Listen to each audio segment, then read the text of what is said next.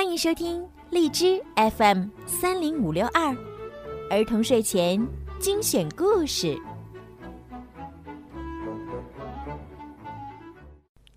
冒险小恐龙之重返白垩纪》。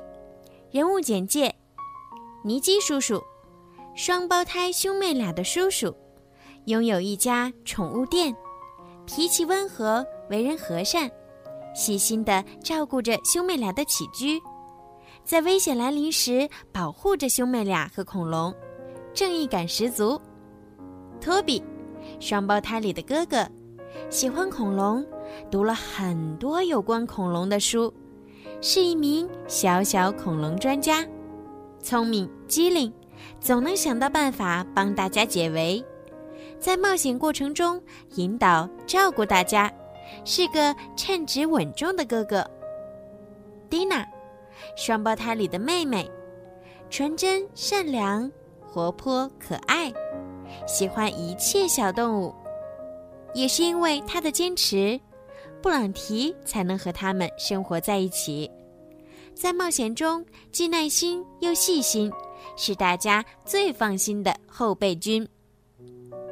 布朗提，一只黄色的小恐龙。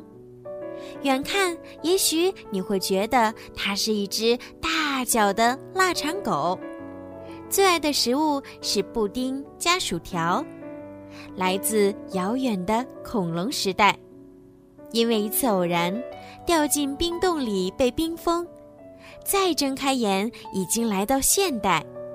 它勇敢、善良、好奇心重，聪明伶俐。在危急时刻总是能够起到关键作用，是大家的活力素。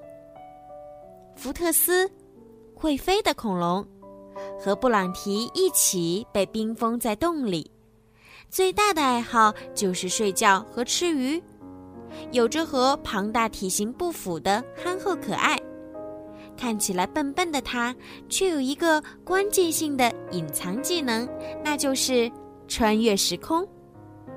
卡哈肖教授，邪恶的教授，想要抓住恐龙并将它们作为实验的对象，坏主意层出不穷。他在秘密实验室里总是造出破坏力极强的危险工具，是恐龙和兄妹俩的主要敌人之一。大鼻子记者斯诺多，第一个将布朗提公布于众的人，为了成名。不惜和卡哈肖教授联手实施邪恶的计划，但本身没什么主意，是个有些蠢的随从。巨大的食人球，不可能，不可能，不可能！没人能飞去恐龙时代。尼基叔叔相信他是对的。我就能，福特斯说，他就能。蒂娜和托比在旁边证明，尼基叔叔更加担忧了。天气预报说有暴风，今晚没办法飞行的。那么布朗提就要睡上十年。托比提醒他说：“当然啦，尼基叔叔也不想这样，但就算这样，他还是坚持自己的立场。”通常情况下，兄妹俩都会很听尼基叔叔的话。然而这次不同。晚上，他们偷偷溜出房间，蹑手蹑脚地穿过走廊，出了公寓。尼基叔叔很容易入睡，睡得正香，并没有察觉到异常。他们下楼，来到庭院。福特斯早早等在那里。叽喳叽喳，我就知道你们会来的。他小声嘶哑地说：“风很大，福特斯立刻就起飞了。他们越飞越高，慢慢升到了天空的顶端。嗡，嗡嗡。这奇怪的声音是什么？”蒂娜问道：“听起来不像飞机的声音。”托比说：“他们一起回头望去。我的天哪！他们以前从没见过这样的怪物。一个带着小机翼的巨大的球体向他们飞来。这个球体长着闪光的邪恶眼睛，还有一张大嘴。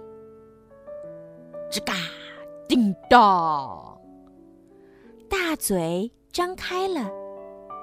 蒂娜的脑海闪过一个恐怖的想法：也许这是卡哈肖教授的新发明。他要用这个机器把我们吞进肚子里。福特斯开始加速飞行，他累得气喘吁吁。风变得越来越强劲。大风把福特斯吹得左摇右晃，蒂娜和托比紧紧地抱住他。会飞的食人大铁球越来越近，随着时间的流逝，风吹得更猛烈了，很快就演变成了风暴。风卷着福特斯在空中像枯叶一样漂浮。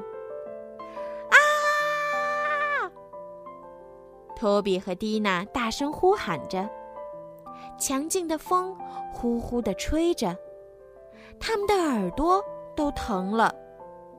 他们使劲儿抓住福特斯，防止掉下去。他们眼里的世界已经颠三倒四了。嗡，嗡，嗡，被撕成碎片了吗？终于，风稍微减弱了。午夜时分，三个小家伙眼前突然出现了一座山。山上崎岖不平，露出很多坚硬的岩石。托比焦急地说：“风暴把我们吹到了城外。他们要回去，但是回头看起来是不可能的。”蒂娜疯狂地指着什么东西说：“嗯，会飞的食人铁球！你要甩掉它，快飞，全力加速！”托比鼓励福特斯说：“啪啪！”福特斯使劲儿地拍打着翅膀，它越飞越快，但是铁球的驾驶员也加速了。发动机全速转动着，嘎哒嘎哒嘎哒。铁球不时的张嘴闭嘴，就目前来说，它吞下去的还只是空气而已。但等它追上了福特斯，那它吞下去的可就是托比、蒂娜和福特斯了。兄妹俩身后的大喇叭里传来一个熟悉的声音：“投降吧！”你们逃不出我的手掌心，我一定会抓住你们。大嘴怪很坚硬，还有钢铁的牙齿，赶紧投降，乖乖和我们走吧，否则大嘴怪可要大开杀戒了。就是这样。第二个声音从喇叭里传了出来：“我们的三个小伙伴才不会选择投降，但是。”福特斯现在该怎么做呢？他径直朝着尖尖的山峰越飞越快。哦，转弯呀，福特斯！托比和蒂娜尖叫着，但是福特斯丝毫没有犹豫。转弯呀，不然你会和山撞上的。福特斯正好降落在两个山峰中间，这是一个非常狭小的空间。福特斯冲着大铁球做着鬼脸儿，嘲笑他。大铁球张开它的钢铁大嘴，露出锋利的牙齿。快走啊，福特斯！我们要赶紧飞走。蒂娜和托比吓得捂住了眼睛。大嘴怪冲他们飞来了，他会把他们吞到肚子里的。嗖！福特斯优雅地向后一跳，他在空中转身，展开翅膀飞了起来。咯哒，咯吱，砰叮当！大铁球因为离山峰太近了，还没来得及停下，就用它的大铁牙咬上了岩石。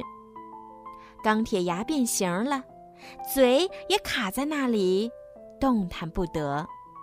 好了，今天的《冒险小恐龙之重返白垩纪》就讲到这儿啦，小朋友们，你们喜欢吗？如果呀，你们想提前听到关于这个故事的精彩内容呢，可以在荔枝 FM 购买小鱼姐姐的粉丝会员，成为小鱼粉儿。这样呢，就可以每周都提前收听到好听的冒险小恐龙的故事了。好啦，孩子们，晚安。